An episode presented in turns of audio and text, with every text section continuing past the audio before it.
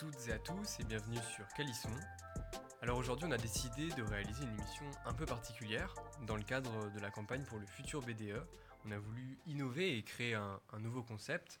Adrien, est-ce que tu peux nous en parler? Donc on se retrouve avec le BDI et l'Apocalypse. Coucou.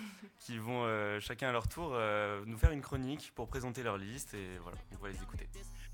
Donc on va d'abord commencer avec le BDI. Nous recevons Ilona, Gontran et Carla. Donc,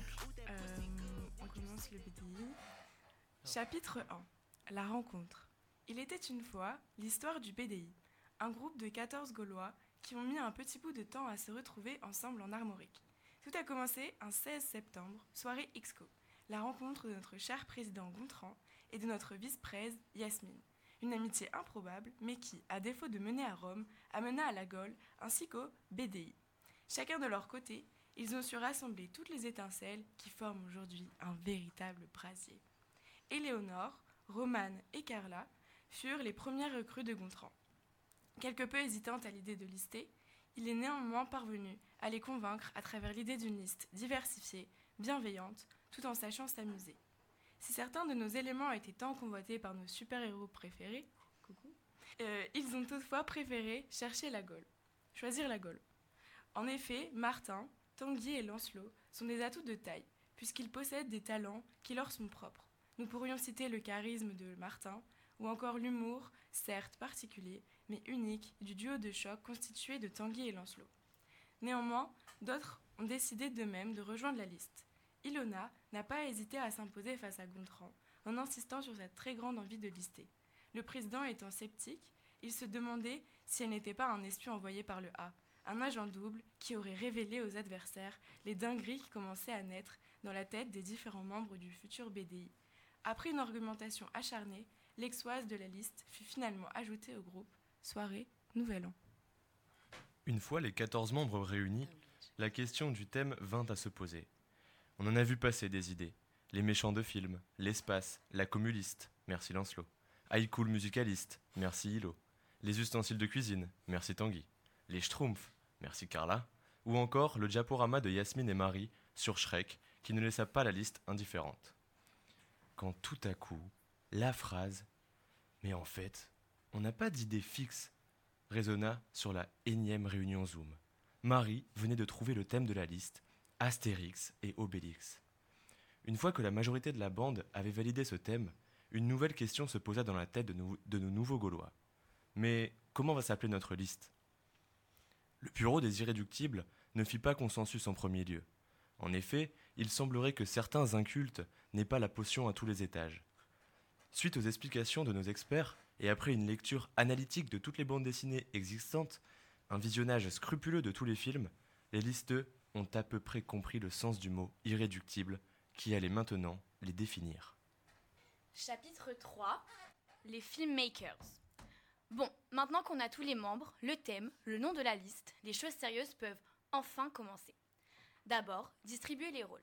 Si l'incarnation de certains personnages semblait évidente, n'oublions pas qu'Élise descend de Ramsès II, son rôle de Cléopâtre lui revenait donc de droit. En revanche, certaines attributions ont été plus étonnantes. Citons Asthmatix, alors que Loane respire comme si elle sortait d'un sanatorium, ou encore Mystège en Obélix n'était pas une évidence. Mais tout pour la liste oblige. Les vacances de Noël se terminaient, et notre scénario aussi. Une fois encore, c'est le désaccord qui primait, mais chez les dramaturges cette fois-ci. C'est en particulier entre Yasmine et Carla que trouver un terrain d'entente sur les questions artistiques faisait débat. Finalement, les Spielberg du BDI finirent tant bien que mal le scénario. La première lecture par les non-scénaristes ne fut pas aussi enthousiaste que l'on espérait. En effet, il et semblerait que les autrices avaient oublié que les irréductibles acteurs ne sortaient pas du cours Florent le challenge d'allier amour et légèreté était plus compliqué que prévu. Une fois les modifications apportées, le scénario était fin prêt. Toutefois, nos irréductibles Gaulois étaient loin de l'être.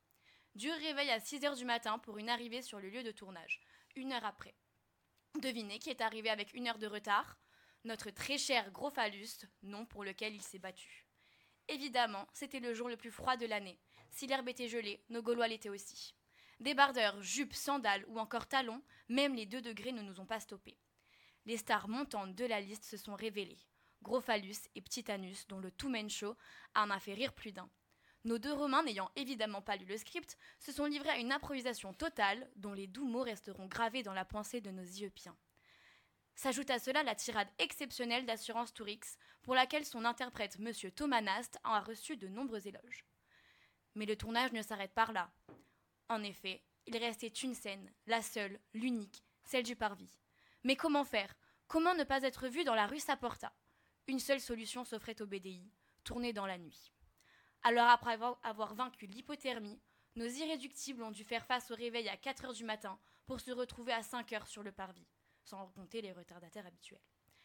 Cette scène finale, qui clôturait le tournage, a pu être tournée en toute discrétion, alors que tous nos science-pistes dormaient paisiblement, sans se douter de ce qui se tramait dans leur dos. La suite, vous la connaissez. On a tout partagé avec vous, et ce n'est que le début. Finalement, nous, si nous devions résumer notre mois aujourd'hui avec vous, nous dirions que c'est d'abord des rencontres, des gens qui nous ont fait faire tout ce qu'ils voulaient, peut-être à des moments où nous n'en pouvions plus, où nous, étions, où nous étions tous ensemble au QG. Mais nous avons le goût de la chose bien faite et ne sommes qu'amour. Alors, simplement, nous nous sommes mis au service de la communauté à faire le don, le don de nous. Allez voter BDI. Ne soyez pas indécis. Votez BDI Bravo. Après euh, la participation du BDI, nous allons maintenant écouter l'Apocalypse et nous allons écouter euh, Lila et Brune. Alors, l'histoire de l'Apocalypse, c'est avant tout une histoire d'amour. Une bande de potes qui, comme des cons, ont décidé de lister.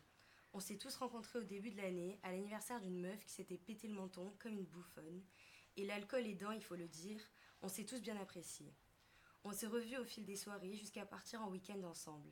À l'époque, on savait pas du tout qu'on allait devenir des listeux. On s'en foutait un peu d'être BDE. Nous, tout ce qu'on voulait, c'était kiffer.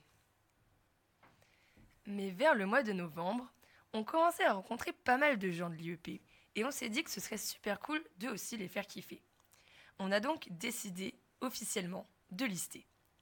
Au fil des réunions, des PD Visa et des Caca Gate, on n'en dira pas plus, le projet s'est concrétisé et on avait hâte de vivre la formidable expérience de la campagne. Comme des andouilles, on n'avait pas pris en compte que le fait d'une campagne, c'était qu'il fallait préparer cette campagne. Et la, pré- la pré-campagne, c'était pas de la tarte. Elle a été clairement remplie d'obstacles. Et j'ose même dire que tenter de dormir dans le bus du West, ça aurait été plus facile. On aura d'abord eu des galères de banque avec une agence LCL qui est moins bien gérée qu'une asso de Sciences Po. On fait d'ailleurs une dédicace à notre banquière qui, pour qui j'ouvrirai votre compte tout à l'heure veut en fait dire j'ouvrirai votre compte dans un mois. Ainsi que la dame de l'accueil qui, après avoir vu nos trésoriers approximativement 45 fois en l'espace de 3 jours, ne se rappelait toujours pas qu'il venait pour un compte d'assaut et pas pour un compte joint.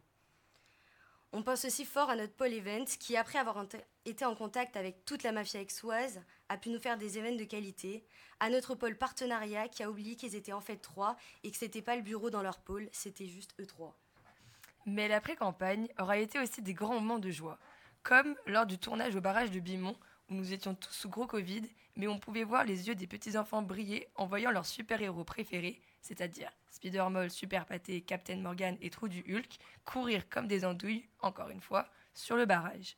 Non, t'abuses. Tous les moments on était cramés, il fallait semer les gens dans la rue quand on se rendait aux soirées Eno, quand on, se rendait à nos réus, avec par exemple à la soirée œnologie, la raclette liste de Mathis Nico. Merci Mathis Nico. Euh, Flore Dufour qui nous demandait si on listait toutes les 5 minutes et on se disait qu'on savait même pas ce que c'était une liste.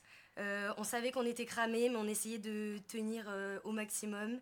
Euh, Piacere, notre super partenaire qui a lâché notre longue liste au primate, merci beaucoup. Euh, Paul Émile qui sur le parvis nous crie Alors la réunion, comment ça se passe Euh, quand on était euh, en train de parler, mais rien à voir? Bref, vous l'avez compris, les plus cramés de Sciences Po Ex, c'est nous. Mais finalement, après ce mois de galère, est enfin venu le mois de campagne tant attendu. Ah, on les a vécus, hein, ces 6 heures de sommeil pendant 30 jours.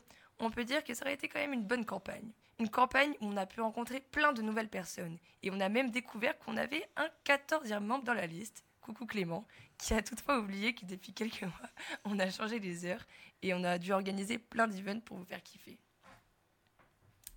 Mais l'Apocalypse, c'est pas seulement 14 listeux.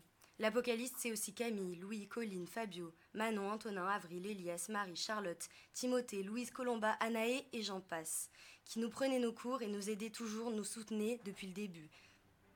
Peu importe le résultat final, on restera heureux de notre campagne car ça aurait été un pur bonheur de vous faire kiffer. Et si on peut continuer comme ça encore un an, vos super-héros le feront avec grand plaisir.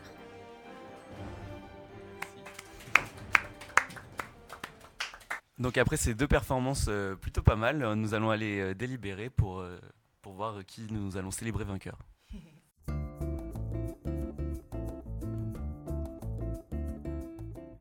Meanwhile. Il faut voter BDI. Soyez pas indécis. Votez pour nous.